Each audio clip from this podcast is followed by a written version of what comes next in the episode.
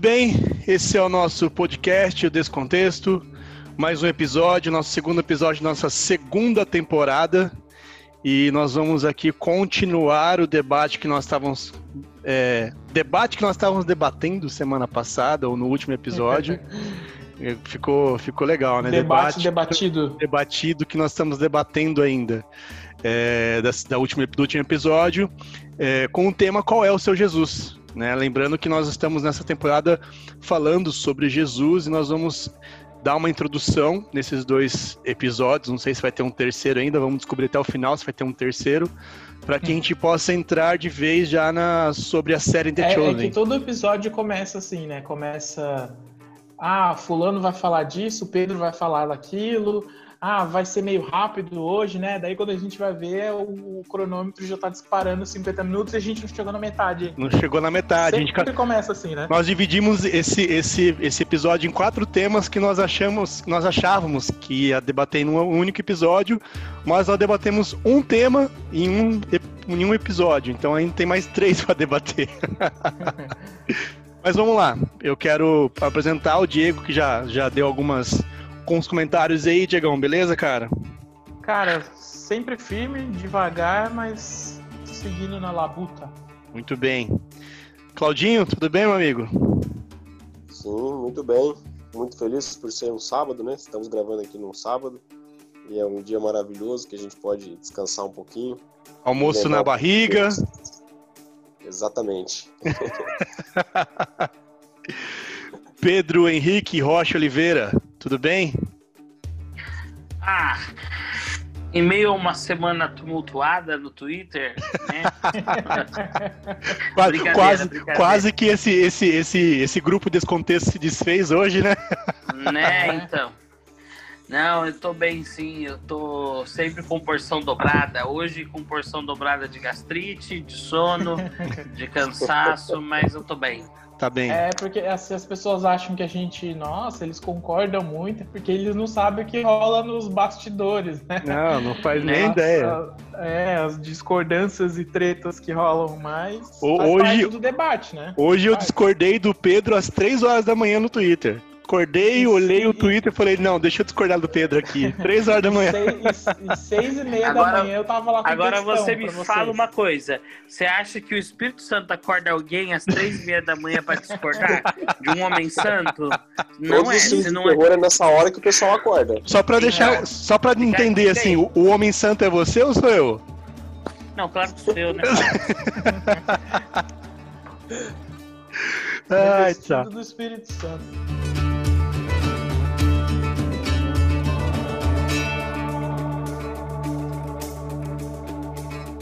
Muito bem. Semana passada, nós, semana passada, o último episódio, nós discutimos sobre é, o contexto é, de Jesus no Antigo Testamento, né? Nós falamos bastante sobre como Jesus foi apresentado no Antigo Testamento. É, e agora nós vamos para uma segunda parte desse Jesus. Nós vamos tentar aí desconstruir, construir, construir, desconstruir, desconstruir esse Jesus. E nós estávamos falando no último episódio sobre as características proféticas do Messias no Antigo Testamento. É, e hoje nós vamos dar continuidade nesse debate, nessa discussão. E aí nós vamos começar logo de cara é, sobre um tema que eu não sei se é, é estranho para vocês ou não, mas enfim. É a questão da historicidade. Essa palavra existe, Pedro? Historicidade. Existe. Ele fez um joia para mim, viu? Para quem está ouvindo. Eu estava no meio de um bocejo, mas sim, essa palavra historicidade existe. Obrigado, Pedro. É, de Jesus, né? Essa questão se é um mito, se é, é realmente a história, eu tenho, consigo comprar, comprovar é, de forma histórica sobre Jesus, ele era um Messias, ele era apenas um profeta, enfim. Eu peguei um artigo aqui para a gente começar a debater. É, o nome do rapaz aqui do artigo é João Carlos Furlani, viu? Já se considera aí, já, já falei o seu, seu nome no artigo. Não precisa processar a gente, tá? É, o artigo que ele escreveu aqui é Um Jesus Histórico é Possível? Abordagens e aspectos teóricos, metodológicos de pesquisa. Eu acho que ele pegou um, sobre, um livro sobre isso e, e criou um artigo. E logo de cara ele escreveu o seguinte: personagens, é, personagens históricas que possuem repercussão por séculos ou milênios e que persistem como poderosos lugares de memória não são tão comuns assim, mas elas existem. Esse é o caso de Jesus de Nazaré, que, mesmo não tendo deixado nada escrito, assim como o filósofo grego Sócrates e também Buda, é conhecido e reverenciado até os dias atuais. E aí ele continua falando. Falar sobre um Jesus histórico não é algo simples. Ao contrário, é mais complexo do que se aparenta. É, o que, consequentemente, pode levar a consideração distintas e conflitantes. Todavia, ao analisar Jesus como objeto histórico, considerações sobre a própria história são essencialmente importantes. Considerando que a história se faz do, com documentos, que o passado já não mais existe e apenas podemos conjecturar a seu respeito por meio de testemunhos diretos ou indiretos, materiais ou imateriais, já temos uma noção inicial de como o Jesus histórico é visualizado atualmente. Nesse sentido, podemos ponderar sobre quais seriam as fontes para a pesquisa sobre Jesus. Os autores respondem a essa questão mencionando os manuscritos do Novo Testamento, as escavações arqueológicas e assim por diante. E aqui embaixo só para finalizar essa introdução, ele fala o seguinte, né, aí já no contexto mais, mais para frente, já na época do iluminismo, ele fala assim, já no contexto influenciado pelo iluminismo, na qual questionamentos filosóficos impactaram diretamente os campos da política e da religião, é, os autores do livro declaram que houve uma primeira busca pelo Jesus histórico, marcada principalmente pelas biografias dessas, desses personagens, dessa, desse personagem, que variavam em seus conteúdos, métodos e hipóteses, como a afirmação segundo a qual as curas de Jesus teriam ocorrido por meio de técnicas terapêuticas, ou mesmo que tudo sobre Jesus não passava de mito. Já na primeira metade do século XX, um grande ceticismo vigorou sobre a possibilidade de se analisar a figura de Jesus por um viés histórico, e alguns especialistas chegaram até mesmo a declarar que seria melhor deixar a questão do Jesus histórico de lado, o que para alguns cristãos foi um alívio, uma vez que bastava que Jesus tivesse nascido de uma virgem, vivido sem pecado, morrido para redimir os pecados da humanidade e ressuscitado três dias depois. Vamos lá. É, Jesus histórico. Ele fala aqui nesse, nesse, nesse artigo que não é tão simples falar sobre essa questão. Né? Existe todo um viés que ele é histórico e um viés que ele é um mito, enfim, que ele é um, simplesmente um profeta, assim como Maomé foi. Como que a gente pode tratar, como que a gente pode comprovar esse Jesus histórico? Ô, ô Fábio, é, antes de responder a sua pergunta, é, tem uma frase, agora eu não lembro quem foi que falou, então eu vou falar que foi o Fábio. Obrigado, de novo. eu, eu, eu, gosto de citar o Fábio. Se for uma frase mais inteligente, eu falo que foi a Clarice Lispector, mas como não é tão, eu falo que foi o Fábio. Pode ser a Agatha Christie também, né, Pedro? A Agatha Christie também pode ser. É, mais uma vez eu ouvi assim: se Jesus Cristo não existiu, os homens que o inventaram são tão brilhantes quanto ele. Porque quando você para para estudar Jesus, o que ele fez, a transformação que ele fez e ainda faz no mundo, o nome dele, a história de vida dele, você vê que é algo realmente fantástico. É, a ponto de hoje a história ser dividida em antes e depois de Cristo.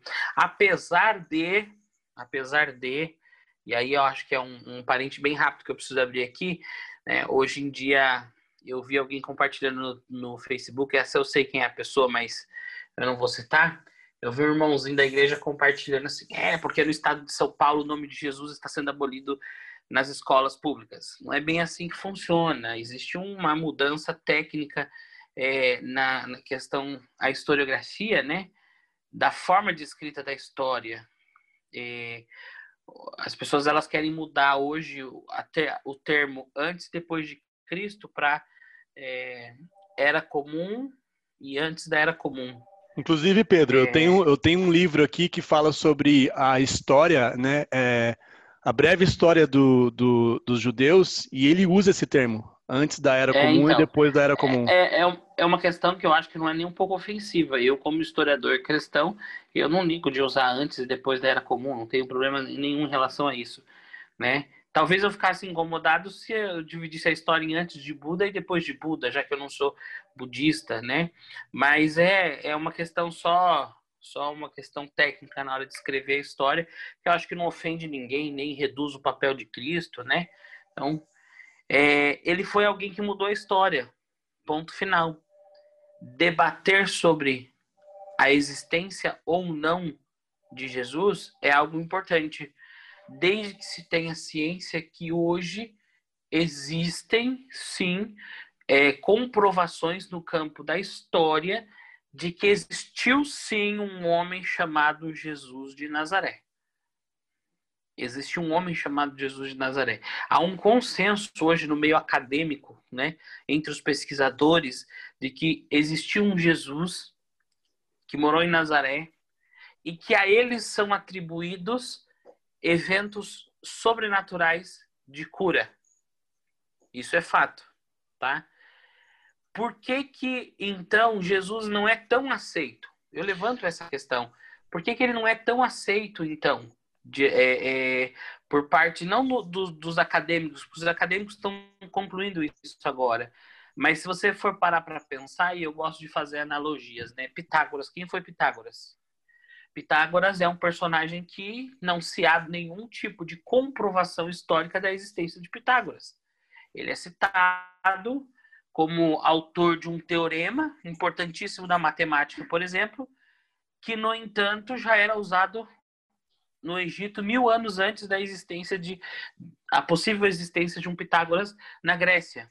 Então, os egípcios já usavam o teorema de Pitágoras. Então, assim, é... enquanto há uma série de evidências a respeito da existência de Jesus e não há de outros, por que então se aceita tão facilmente outros e não se aceita Jesus.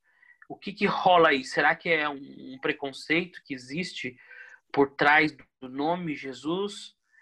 Entendeu? O, Pedro, é... até só, Pode falar. só entrando no. Essa semana, quando a gente. Na semana passada, né? Quando a gente acabou o, o debate já com a ideia de a gente apresentar essa temática no começo. Eu fui dar uma pesquisada assim na internet, apesar de eu já ter um livro legal nesse sentido, mas eu achei até uma reportagem da revista Veja que fala assim que os acadêmicos da área, historiadores das mais prestigiadas universidades do mundo, afirmam restar poucas dúvidas sobre a questão. E aí apresenta o professor do Instituto de História do UFRJ, e ele é autor de dois livros, Jesus Histórico, uma brevíssima introdução e Cristianismos, questões e debates metodológicos. Chama André Kevitarese e ele fala: volta e meia aparecem essas hipóteses sobre Jesus ter sido um mito, mas do ponto de vista metodológico parece bastante claro Ô, que Diego, realmente existiu. Esse artigo que eu li aqui é baseado nesse livro aí do desse André, viu? Sim, ele fala, é, do ponto de vista metodológico, parece bastante claro que ele realmente existiu. Por outro lado, essa é uma discussão, até eu não sei, não chega a ser muito do nosso escopo, mas como a gente acaba entrando nele, eu sempre gosto de citar um livro de uma, de uma não é um livro acadêmico, não é um livro metodológico, mas o livro do Augusto Cury, chama Mestre dos Mestres, que inclusive ganhei de presente do participante Cláudio, e eu li esse livro engolindo ele, porque ele se chama Mestre dos Mestres, Jesus, o maior educador da história, e é uma série de livros que ele escreve que se chama Análise da Inteligência de Cristo. E aí o Augusto Cury fala que ele foi um ateu, ele era um ateu muito ferrenho, inclusive porque ele era um cara sempre estudioso, e ele fala, aí ele fala do contexto histórico. Nesse contexto histórico, ele fala que existem mais de 5 mil manuscritos do Novo Testamento, o que é um dos mais mais bem documentado dos escritos antigos, que há 75 fragmentos datados desde 135 DC, depois de Cristo, até o século 8, e todos esses dados têm trabalho intelectual e etc, etc. Essa é a questão acadêmica, né? Só que o Augusto Gura ele começa a fazer uma filosofia em cima da ideia do Jesus histórico. E aí ele, assim, já mais olhando sobre a, a questão do evangelho, ele fala: se os evangelhos fossem fruto da, da imaginação literária desses autores, eles não falariam mal de si mesmos, não comentariam sua atitude frágil e vexatória que tiveram foi preso. E, e de forma ele continua. Se os autores dos evangelhos quisessem produzir conscientemente um herói religioso, eles, como seus discípulos, não desnudariam a vergonha que tiveram dele momento antes de sua morte, pois isso deporia contra a adesão a esse suposto herói, ainda mais se ele fosse imaginário. E aí, por fim, o Augusto Cury ele conclui que ele tinha alguns caminhos a seguir. É, ou ele continuaria sendo ateu e desmerecendo toda a questão do, de Jesus, ou ele acharia que Jesus Cristo é o, é uma, o melhor produto da imaginação humana na história, ou ele simplesmente começaria a acreditar. Só que ele conclui falando que ele não consegue, ele não acha que tudo que se fala sobre Cristo tudo que se descobriu no Evangelho em relação a Jesus Cristo, ele fala que nenhuma mente humana conseguiria produzir tal personagem e por isso ele passa a acreditar em Jesus e, e na Bíblia e etc. Ele passa a ser um cristão. E é isso que eu olho para esse livro, que é um livro de psicologia, alguns dizem que é autoajuda, muita gente torce o nariz para Augusto Cury, mas essas conclusões deles são conclusões que para pessoas assim que não, a gente, eu por exemplo, eu fiz direito, fiz minhas pós em direito, trabalho na área, não tenho tanto afeto com história como por exemplo o Pedro, mas para alguém dessa forma que lê assim, alguém que também não tem tanto afeto com a história e vai chegando nessas conclusões, vai aumentar assim algumas dúvidas que a gente teve. Esse é, ponto de vista, é, esse, é, que que é? É isso que mais me impressiona. Você pega as palavras de Jesus, as palavras escritas de, do que Jesus falou, muito contra. O número humano teve aquelas ideias de não só da, da forma é, do que ele pensava, mas como ele transmitiu. A maneira como ele ensinava, olha, gente, eu vou falar do reino de Deus, mas como que eu vou falar do reino de Deus para quem nunca viu o reino de Deus? Então você vê Jesus fazer o quê? O reino de Deus é como tal coisa. O reino de Deus é como não sei o quê. Ele está sempre usando exemplos. Você pega as palavras dele, são palavras assim muito diferentes do que eram utilizados na, naquele, naquela época. É, seria muito difícil criar um personagem assim que pensasse tão fora da casa. É muito complicado você achar que isso foi uma obra. O segundo ponto, assim como o Diego se fundamentou numa num livro, vou me fundamentar também. E bom saber que o livro, o presente não foi em vão. Pois é, é e acho um livro... que em uma semana esse livro, no máximo. então, tem um livro chamado Em Defesa de Cristo, do autor Lee Strobel, e vai na mesma ideia do Augusto Cury, porque o Augusto Cury ele foi, ele foi se aprofundar na, na Bíblia exatamente para desmistificar essa questão de Jesus. Deixa eu ver se esse negócio é real mesmo. E aí ele percebeu que não tinha como não ser real.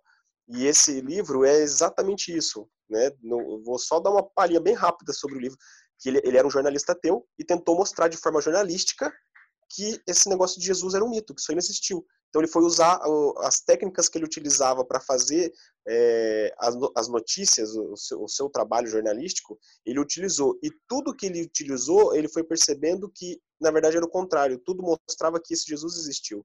E uma das coisas que mais me chamou atenção foi exatamente esse fato de das coisas erradas que se fosse uma história contada não teve, não teria, como por exemplo, quem que viu Jesus ressuscitar primeiro? Foram mulheres. E a opinião de mulher é uma opinião importante naquela época? Naquela época não era uma opinião importante. Então, se eles quisessem mesmo contar uma historinha de que o Jesus tinha ressuscitado só para fazer com que os outros acreditassem, eles teriam dito que os discípulos tinham visto ele ressuscitar e não mulheres. Entendeu? Então você pega essas questões assim, eles não teriam colocado as coisas erradas que eles fizeram. Então, assim, esses detalhes que o povo acha que seria algo ruim, na verdade é o que mostra que a história é real, porque eles colocam tudo. Se fosse para fazer uma história inventada, não teria colocado nesse ponto de vista. Então, isso para mim são os pontos que fazem com que essa história se torne extremamente real. É, são, são argumentos realmente técnicos, né, metodológicos da história. Quando você vai escrever um texto que você quer deixar na história, que você tem a intenção de fazer uma certa propaganda, você você não usava no contexto bem patriarcal, que era o contexto judeu, uma mulher. E aí para falar que ela viu Então, você vê que os autores do Evangelho eles não têm essa preocupação em tentar enfeitar a história. Até porque o judeu, quando escrevia, ele escrevia, é, ele era muito preciso, muito direto nas palavras, né? Ele não fica floreando é, a, tudo. Ele quer passar uma mensagem. Então, ele passa a mensagem. As mulheres viram Jesus ressuscitado. E ponto. É, ponto é. final. O, tanto que hoje o que eu mais vejo não é, não é mais uma negação da existência de Jesus. Não, eu não vejo mais isso. Em meio nem religioso, acadêmico, nem ateu nega mais a existência de Jesus, de um Jesus na história. O que, uhum. se tenta fazer é inventar um monte de coisa, que é essa é a estratégia de Satanás. Quando ele viu que a Inquisição não dava mais certo, o que, que ele fez? Criou-se um monte de religião. Então, o que, que você vê hoje? Você vê um monte de história de Jesus, você vê um monte de absurdo sobre Jesus. Então, não é nem mais a existência de Jesus o, o cheque, o, o ponto em xeque. É se ele realmente era filho de Deus ou não. É, porque se você for usar a metodologia que se usa hoje, quando você fala assim, ah, vamos falar de Grécia Antiga. Cara, boa parte do que se conhece de Grécia Antiga hoje estão nos poemas de Homero, Ilíada, Odisseia. A Ilíada, por exemplo, você encontra cerca de 650 fragmentos né, dela, num dos poemas antigos de Homero. Em se tratando do, do Novo Testamento, não lembro quem citou, mas você encontra o quê? Cerca de 5 mil manuscritos, manuscritos em grego, e todos eles batem um com o outro.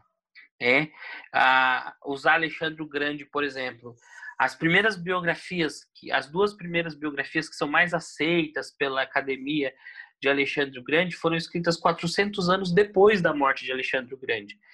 E, no entanto, servem para dar base sobre a vida de Alexandre o Grande. Você pega, por exemplo, os, os evangelistas, né, os evangelhos, é, eles foram ser escritos embora ainda não há um consenso é, em relação às, às, datas em que foram escritos, né, é, você consegue encontrar é, argumentos e evidências por parte de acadêmicos que afirmam que os evangelhos foram escritos ali partir da década de 60, 70. Então, assim, é uma distância muito curta. Se você considerar que Jesus morreu por volta do ano 30, são 30, 40 anos de diferença. Ou seja, quando os, os evangelistas, quando eles foram escrever os evangelhos, eles ainda tinham contato com outras pessoas que viveram junto com Cristo, que podiam, né, é, é, que podiam é, falar, podiam descrever o que era Cristo, que personagem era esse da história, né? O próprio Pedro, por exemplo, agora eu não lembro de cabeça se Pedro era, era é, ajudou Marcos ou, ou, ou, Lucas a escrever, se eu não me engano foi Marcos. Marcos. Marcos, né? Pedro ajudou Marcos a escrever. Então, ou seja, Marcos quando escreve o, o livro, né? E, e, detalhe, Marcos e Lucas nem eram, é, nem fazia parte do grupo dos doze, mas quando Marcos escreve, ele está escrevendo baseado numa fonte oral primária, alguém que viu, que viveu do lado de Cristo, que era Pedro com, sem ter essa preocupação de tentar fantasiar, de criar uma propaganda em volta de, de, da, da, história, porque ele mesmo se assume como errado, ele mesmo deve ter virado para Marcos e ter dito assim, ó, cara, eu neguei três vezes, eu falei três vezes que eu não conhecia Jesus, anota aí, porque isso foi, né? quando fala assim, Pedro chorou amargamente, ele deve ter dado para Marcos uma dimensão assim, ô Marcos, eu chorei, cara, mas eu chorei muito, muito, muito, muito, muito, né? Então ele Ô, é, Pedro, eu acho que é Lucas. Primárias. Eu acho que é Lucas, porque eu tô vendo aqui que no livro do, do livro Pedro. do Augusto Cury. Marcos mesmo. É, não, porque aqui no livro do Augusto Cury ele fala, Lucas ele era médico, é, aqui, ó, todos os evangelhos relatam Pedro negando a Cristo. Porém, quando Pedro negou pela terceira vez, somente Lucas, em seu evangelho, comenta que Jesus, naquele momento, voltou-se para Pedro e o olhou fixamente.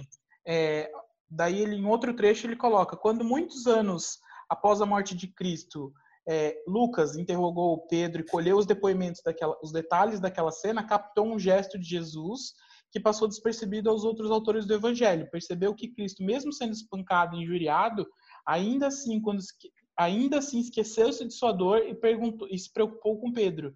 Este comentou com Lucas que no instante em que ele o negava pela terceira vez, Jesus virou-se para ele e o fitou profundamente. Não sei se é disso que você estava falando, mas é porque aqui tem um trecho bem uhum. específico do contato de Pedro contando para Lucas é, o, como uhum. que foi a história ali. Nesse, Sim, nesse aspecto. mas é, é, esse contato o, é maravilhoso. Mas o Pedro ele, ele ajuda Marcos mesmo, porque esse é uma das indagações desse livro do Em Defesa de Cristo. Ah, que sim, o cara entendi. fala, poxa, mas Marcos foi o primeiro evangelho e Mateus foi discípulo de Jesus, e Mateus e Lucas se baseiam no livro de Marcos para escrever o evangelho deles. Por que, que eles, eles, escreveram, se basearam no evangelho de um cara que não foi discípulo? Se Mateus foi discípulo, aí ele mostra exatamente isso. E a partir disso, e a partir disso, Lucas foi atrás de Pedro, foi escrever da forma mais é. minuciosa é... possível. Exatamente. Mas, gente, eu queria, eu queria fazer uma pergunta em cima do que vocês estão falando. Beleza, a gente conseguiu aqui é, equilibrar dizendo assim, historicamente a gente consegue comprovar a existência de Jesus. Não, Maravilha. calma, calma, Hoje... calma que tem mais alguns argumentos históricos para o cético, para o cara que fala assim, não, historicamente não tem como comprovar a existência de Jesus. Tem. Então vai lá, por, então vai lá. Pelas, pelas é, causas que foram citadas ali, né, os exemplos que foram citados, é, a ideia de que uh, Jesus ele viveu também é, no meio de pessoas cuja historicidade dessas pessoas também é facilmente comprovada em fontes extra-bíblicas, em fontes extra-bíblicas, tá? É, você tem também a ideia, e aí eu estou tentando achar aqui, eu fiz uma, uma, umas anotações doidas aqui, é, o, o, a metodologia da múltipla atestação que, qual que é a ideia da metodologia da múltipla atestação, que dentro da história isso tem uma importância muito grande. É, quando você tem dois ou mais autores que nunca se viram, nunca se leram, mas eles são capazes de afirmar as mesmas coisas em relação a um terceiro, isso aumenta significativamente a probabilidade da veracidade daquilo que eles estão falando. É isso que você vê nos evangelhos. Aí você fala assim, mas você vai ficar preso à Bíblia. Não, a gente pode ir para fontes extras bíblicas também. Vamos, vamos, vamos ser direto aqui. É, Tácito, que era historiador romano, cita Jesus. Ele era do primeiro século. Suetônio faz apologia a Jesus. Plínio, né, faz citação a Jesus. O próprio Talmud, o próprio Talmud, ele é, ele é é, é, você tem a citação de Jesus ali. Flávio Josefo, que é amplamente aceito pela, pela academia, tem um trecho de Flávio Josefo que fala assim, ó, para resumir: por essa época surgiu outro foco de novas dificuldades. Um certo Jesus Olha só como ele não tem a preocupação de colocar aqui um certo Jesus, é, filho de Deus do Deus Altíssimo, porque Flávio José era judeu, ele nunca se converteu ao cristianismo. Ele fala um certo Jesus, homem sábio. Ele era operador de feitos maravilhosos, mestre daqueles que recebem coisas estranhas com prazer. Atraiu a muitos judeus e também a muitos gregos. Esse Flávio homem José, era Flávio José Flávio chama José... Jesus de professor, né? Ele Sim, ele falou esse, esse homem era o assim chamado Cristo. E quando Pilatos o condenara à crucificação mediante acusações feitas pelos principais líderes dos judeus, aqueles que o haviam amado desde o começo não o abandonaram, pois lhes, lhes apareceu, segundo diziam, vivo. Olha ele trabalhando com fontes primárias da época aqui. Né? Alguém relatou isso para ele, para ele poder escrever isso aqui. Ele era um historiador, hein? Ele tinha preocupação em escrever historicamente o que ele tava, o, o fato que ele estava narrando. Então ele coloca assim: é, pois lhes apareceu, segundo diziam, vivo outra vez ao terceiro dia, havendo os divinos profetas falado isso e milhares de outras coisas maravilhosas a seu respeito. E mesmo agora, a família dos cristãos, assim denominados por causa dele, ainda não se extinguiu. Então existe o debate, né, de que é, esse debate existiu no passado, de que Jesus existiu, não existiu, existiu, não existiu. Ponto final, Jesus existiu. Agora é em torno de, de quem era esse Jesus que deve se conduzir os, a, a, os debates hoje em dia da academia. Então, esse, esse é um questionamento. Eu, eu vou deixar. O Claudinho pode terminar, Pedro. O Claudinho vai falar, está levantando a mão ali, mas é um questionamento que eu quero fazer aqui logo em seguida. Uhum. É, é, porque é. vai. É, é, muito, é um complemento do que o Pedro está falando, que eu lembrei agora dessa questão da ressurreição.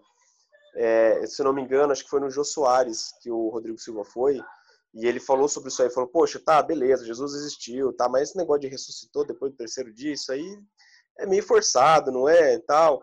Aí ele falou, então, se, Jesus, se eles quisessem fazer um, se eles quisessem que o cristianismo deles, os discípulos ali e tudo mais, fosse aceito pelas pessoas da época, eles nunca diriam que Jesus ressuscitou, porque era a única coisa, era o único ensinamento que ninguém acreditava, que ninguém gostava naquela época. Se eles dissessem, se eles quisessem ser aceitos, eles diriam, por exemplo, assim: Jesus é, vai se reencarnar. Seria aceito por alguns, por algum, por alguns líderes da época que eu esqueci qual era o, a, o pessoal que, que, acreditava em reencarnação agora. No próprio, no, dissesse, próprio exemplo, no próprio meio dos judeus existiam aqueles que aceitavam a, a doutrina é, Então, é que eu esqueci o nome, não eram os fariseus, eu esqueci o nome de quem que acreditava em reencarnação. Aí tinha os saduceus que acreditavam na Oi? Saduceus não, né? Não, não, os saduceus acreditavam, se ele, se ele falasse assim, que a alma de Cristo iria para o céu, os saduceus acreditariam, porque os, os saduceus acreditavam nisso. Então, assim, é, eles foram exatamente contra todos os ensinamentos. Agora, se você falar em ressurreição, nem fariseu, nem saduceu, nem ninguém deles acreditariam no que eles estavam falando. Então, assim, se eles quisessem ser aceito que a, que a uh, a seita deles, vamos colocar assim como eles diziam, né? Se eles quisessem que a religião deles ali fosse aceita, eles nunca falariam de ressurreição de Cristo, não de ressurreição da carne mesmo, do corpo. Eles falariam de outra forma. Então vai exatamente contra tudo. Então eles foram é, quem, quem viu foi mulher. O que, que ele fez? Ele ressuscitou. Então era tudo contra o, os ensinamentos da época, entendeu? Então não tem como falar que eles fizeram algo para poder se achar, para poder ficar bem visto pelo povo, sabe? Não tem como falar isso, porque eles falaram coisas que as pessoas achavam ridícula na época. Se foi uma invenção, eles tomaram um caminho mais difícil para inventar. Exato, né? Porque o caminho mais fácil, o caminho mais fácil era você pegar um homem e falar que viu a fumacinha de Jesus subindo e indo para o céu, né? Isso. E não mulheres dizendo que viram ele em carne e osso vivo. Mas tem outras questões também que envolvem esse debate, que é assim, é, em relação a, a, a, mitos, lendas, né, que, que você pega de uma outra civilização ou outra. Eu cheguei a comentar aqui nos bastidores com vocês a respeito, na semana passada, né, a respeito que eu vou falar agora rapidinho. É, mas eu perguntei na semana passada e eu pergunto para nosso caro ouvinte, né? É, eu vou passar aqui algumas descrições, você vai me dizer quem é a pessoa que eu estou descrevendo. É, nasceu no dia 25 de dezembro de uma virgem, uma estrela no Oriente proclamou a sua chegada, três reis vieram para adorá-lo. Ele se tornou um grande mestre aos 12 anos, aos 30 foi batizado em um rio por um profeta, tinha 12 seguidores, fez milagres, ressuscitou, é, ressuscitou outras pessoas, pregou numa montanha alguns ditados que ficaram famosos aí na história, era chamado de Cristó, ou ungido, foi crucificado e reviveu. Se eu te pergunto assim, de quem que a gente está falando? Você vai falar o quê? Você vai responder, é Jesus, né? Eu, quando você falou isso para mim semana passada, logo de cara eu já respondi, Jesus. Exatamente, só que existe uma ideia, que já é comprovadamente que essa ideia é falsa, de que Horus, né, de que essa é a história de Horus. Essa é a história de Horus, deus egípcio. A virgem de que ele nasceu é Ísis. O profeta que o batizou foi Anup. O rio que ele foi batizado foi o rio Eridanos. Então, assim, é, surgem especulações tentando muitas vezes desacreditar a história de Jesus, dizendo que é plágio de outras de outras é, civilizações, e também existe uma tentativa bem forçada de preencher o que o Evangelho deixa em branco. Por exemplo, o que Jesus fez na sua infância, ou o que ele fez entre os 12 e os 30 anos. E são coisas forçadas que aparecem. Eu lembro que eu estava uma vez num, num, simpósio na faculdade de História, veio uma historiadora da USP e que ela dizia que Jesus, ele a partir dos 12 anos, ele foi para a África para aprender magia negra, que ele usaria depois no seu ministério, né? É, tem tem um, é um outro tem tem um outro Essa que fala assim. Eu não tinha ouvido ainda. É, eu confesso um, que é inédita para mim. Tem um documentário, o Diego citou o nome do documentário, eu não lembro agora qual foi, mas ele Isso, que tem as, fala bastante sobre isso aí. Tem a teoria de que Jesus ele foi para a Índia, né, Fábio? Ele foi para a Índia durante a sua, a sua adolescência, juventude ali, porque na Índia ele aprendeu técnicas de levitação e que ele aprendeu também é, a fazer nele mesmo paradas respiratórias para ele poder simular a sua morte e ressurreição. É, existe também a ideia de que Jesus tinha um irmão gêmeo e que Jesus de fato morreu. E depois de que, ele morreu, foi o seu irmão gêmeo que apareceu e disse: Eu sou, sou eu, ressuscitei, estou aqui. Então, Mas existem... só para entender, Pedro, isso aí são informações que tipo você encontra na Deep Web ou tem artigos científicos, tem artigos que escreveram sobre isso mesmo? Tem artigos que foram escritos sobre isso, documentários que foram produzidos sobre isso, nenhum que traz as evidências metodológicas que a gente acabou de apresentar. Nenhum deles traz. É, o que acontece muito hoje em dia, que eu vejo quando eu assisto um documentário, é, é tudo muito conspiracionista, alienígenas do passado, né? Você, você acha um papel falando uma coisa e você interpreta aquilo de uma forma que você cria toda uma teoria de conspiração em cima daquilo, né? Apesar de ninguém nunca ter achado nenhuma menção de que Jesus foi para a África ou de que Jesus foi para para a Índia, o fato é, historicamente Jesus existiu, esteve cercado de pessoas é, históricas que podem ser comprovadas pela metodologia correta dentro da história.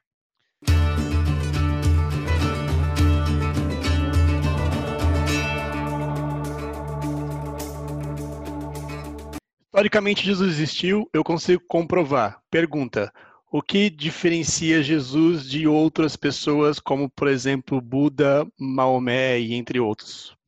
Eu poderia, Fábio, antes do Claudinho falar, que eu já vi que ele abriu Por favor, eu não, eu não, não, não me fale assim, ah, por conta dos milagres. Não aceito essa resposta. Não aceito milagres. Eu, eu poderia vir com aquela, com aquela, aquela frasezinha pronta, né? Aquele textinho pronto que todo mundo usa por aí, né? Maomé, no final de sua vida, declarou: Não sei o propósito da vida. Buda declarou: Procurem a verdade. Confúcio, Confúcio falou: Eu não sou o caminho. Mas Jesus diz: Eu sou o caminho, a verdade e a vida. Ninguém vem a mim senão ao Pai. Eu poderia citar isso. Eu poderia citar os milagres que Jesus fez também. Mas eu não preciso ir longe. Na minha opinião, eu não preciso ir longe. Eu só preciso, assim, ó. Você quer ver por que Jesus era diferente? Estuda a história da vida dele. Leia sobre ele, quem ele foi, o que ele falou. Vai ser, já vai falar por si. Já vai falar por si, já vai te mostrar é, é, que ele é não era, ele isso. não era, embora fosse 100% humano, ele tinha um algo a mais, que ele era 100% Deus.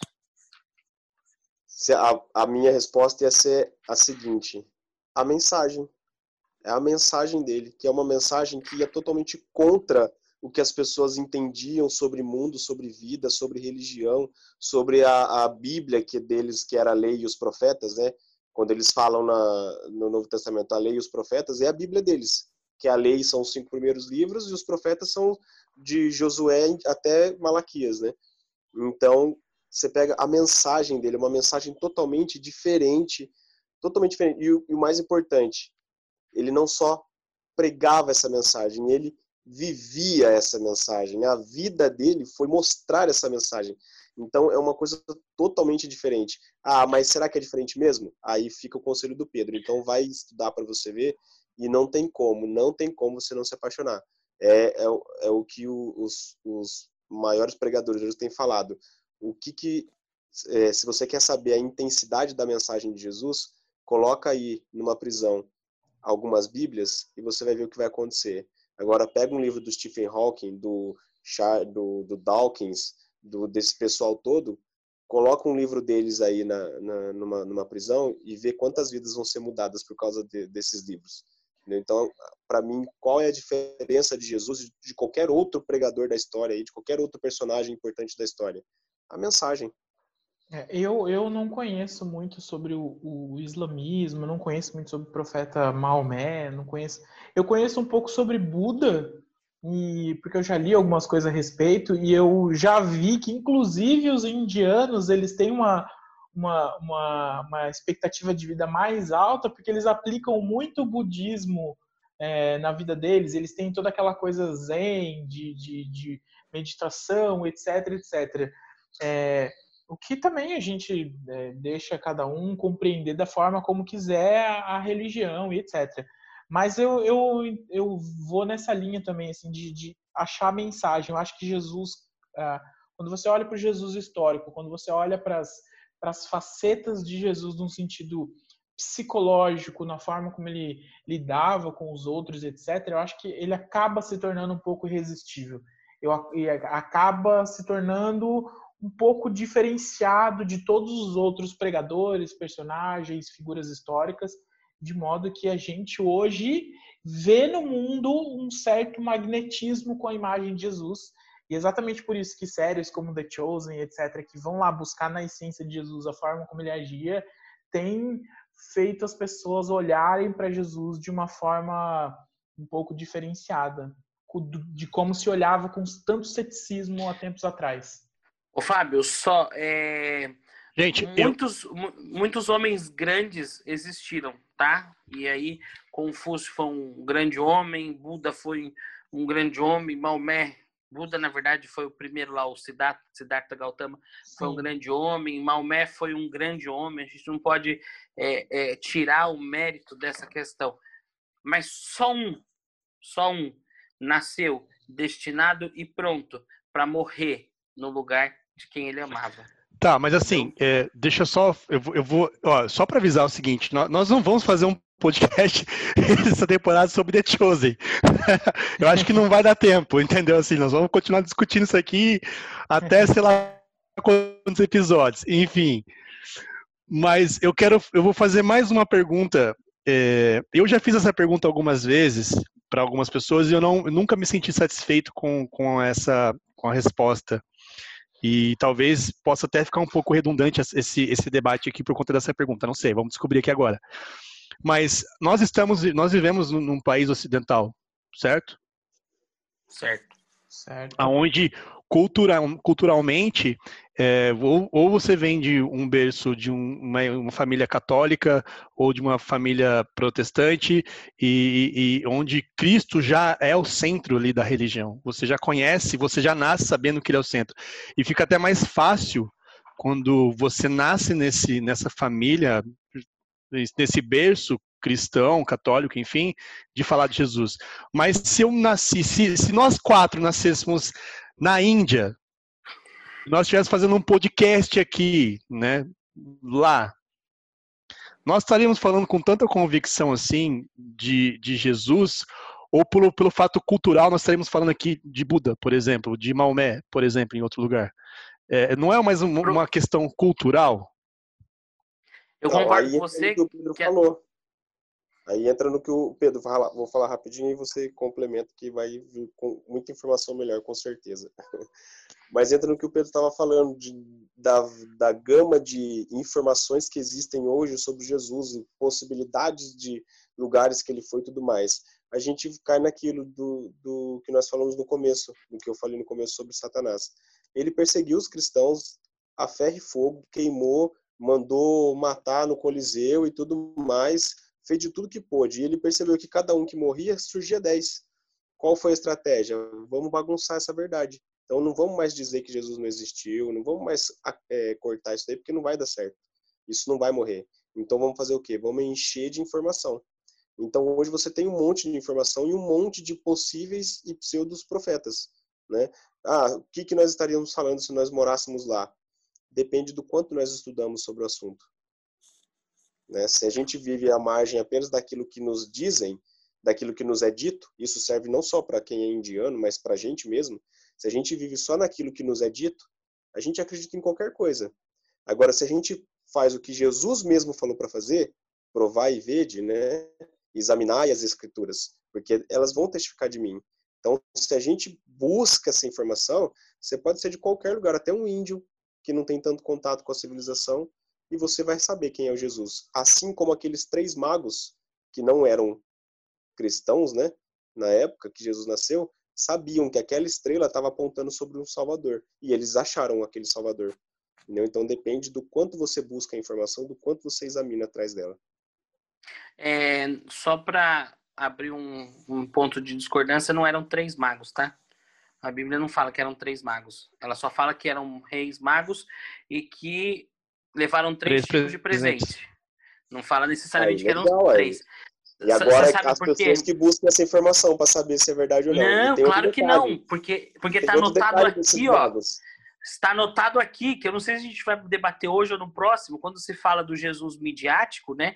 A, a Jesus que a mídia apresenta hoje pra gente, muito do que se grava de filmes e séries hoje a respeito de Jesus está baseado num Jesus que foi construído na Idade Média né? Sim. E, e, onde eu precisava representar. Ó, a, o povo é analfabeto, pensa, o povo não sabe ler, não sabe escrever, então tem que usar gravuras, eu tenho que usar imagens, eu tenho que fazer um vitral na, na, na janela da igreja para poder, é, com, com trecho da Bíblia, para o pessoal poder entender, e eu vou montar um presépio. Se eu vou montar um presépio, vou colocar quantos reis magos ali? Ué, eram três presentes, eu ponho cada um segurando um, mas é mito achar que era e, três, e eu não, eu não sei se eu estou errado, Pedro. O Pedro, não sei se estou errado, mas historicamente falando, é, talvez os reis magos não visitaram Jesus no nascimento dele, mas é, acho que ele, tá, ele, tinha um ou dois anos depois ele já, que ele já tinha de idade, pelo menos. Dois anos é, depois. Nessa, por isso que Herodes fala para matar crianças de dois anos para baixo. É, então, tá vendo? Então, assim, são, são imaginários que são construídos ao longo do tempo. Eu não sei quanto tempo Jesus ficou em Belém. Né? Eu não sei quanto tempo ele ficou em Belém depois que ele nasceu acredito que não tenha saído do dia seguinte e voltado já para a cidade que ele morava, mas é, é, os realmente os, os, magos eles podiam não ter chegado ali no dia do nascimento, igual a gente vê hoje Jesus na manjedoura e, e ele ali, né? Mas é, falando a respeito disso que o, o Claudinho está falando e que foi a pergunta do Fábio para a gente já encerrar aqui, de repente, Fábio, é, de repente a gente estivesse falando sim a respeito de, de, do, do Siddhartha Gautama. Siddhartha Gautama foi o primeiro Buda, porque Buda tem um monte, né? Eles acreditam na reencarnação. A propósito, o, o budismo surge na Índia, mas a, a força dele é lá na China hoje. E se você estuda os princípios que Buda traz, né? É, ele traz princípios legais, princípios bacanas, muito similares em alguns aspectos ao que o cristianismo traz, né? É, se você estuda, por exemplo, Maomé, você, embora haja todo um preconceito em relação ao islamismo por parte principalmente de pessoas que não conhecem o islamismo, porque se você for conhecer o islamismo de verdade, ele é uma religião bonita, que prega uma coisa bacana, só embora tenha algumas né? É, então, você só, você só ouve, você só ouve falar quando extremas. você só ouve falar quando é, explode alguma coisa. Você tem que ver o seguinte: existe uma parcela pequena dos muçulmanos que, do, que são extremistas, e dentro dessa parcela pequena dos extremistas, tem aqueles que interpretam um princípio do islamismo de forma diferente. Mas o que eu quero dizer para você é o seguinte, Fábio: é, o, a verdade ela nos liberta, mas eu só posso ser liberto se eu tenho contato com a verdade, tá? Eu li uma vez um, um, um, um livro que eu comprei, que eu tive, eu fui numa livraria, livraria evangélica, e eu vi a capa do livro, eu falei, eu quero comprar esse livro pela capa. Não achei que fosse ser tão bom para mim ler o livro. Conta a história de uma muçulmana divorciada, ela se divorciou do marido, ela tinha um neto que ela cuidava, e ela encontrou no fundo de um guarda-roupa da casa dela, ela encontrou um Novo Testamento. Um Novo Testamento. E ela começou a ler aquele Novo Testamento. E ela passou por uma transformação de vida gigante, que ela teve que sair fugida do país que ela morava por conta de querer ser cristã. Então, assim, hoje existe uh, uma barreira muito grande para o cristianismo entrar nesses países. Isso existe. A gente fala assim, não, mas com a internet, com né, é, essas coisas não existem. Nesses países, como China, por exemplo, como, como os países ali do árabes, né, os países muçulmanos, existe uma dificuldade gigante para esse evangelho, essa novidade, esse Cristo, para ele entrar, para você sair distribuindo é, é, a Bíblia para as pessoas para que elas possam ter acesso a isso. Existe essa dificuldade gigante. Mas quando chega, chega chegando. Citando Ludmilla, chega chegando. O evangelho chega transformando. O evangelho chega. Nossa, eu o evangelho para ouvir isso, viu? Cara, O, o, o, o, Pedro, ele, ele passou assim quase uma temporada. Fábio travou, Fábio. inteira travou, falando de, de, de. Até chegar em Ludmilla. Exatamente. Exatamente. Então, assim, quando o evangelho chega, ele chega chegando, ele chega transformando. Não há de me espantar se, se na próxima semana ele mencionar a Anitta, tá? Vou, vou, procurar alguma coisa aqui. Tá incluindo mas, tudo, assim, todas as culturas na discussão. Mas, mas assim, prepara que agora é hora. É... o que, que acontece? Quando o evangelho chega.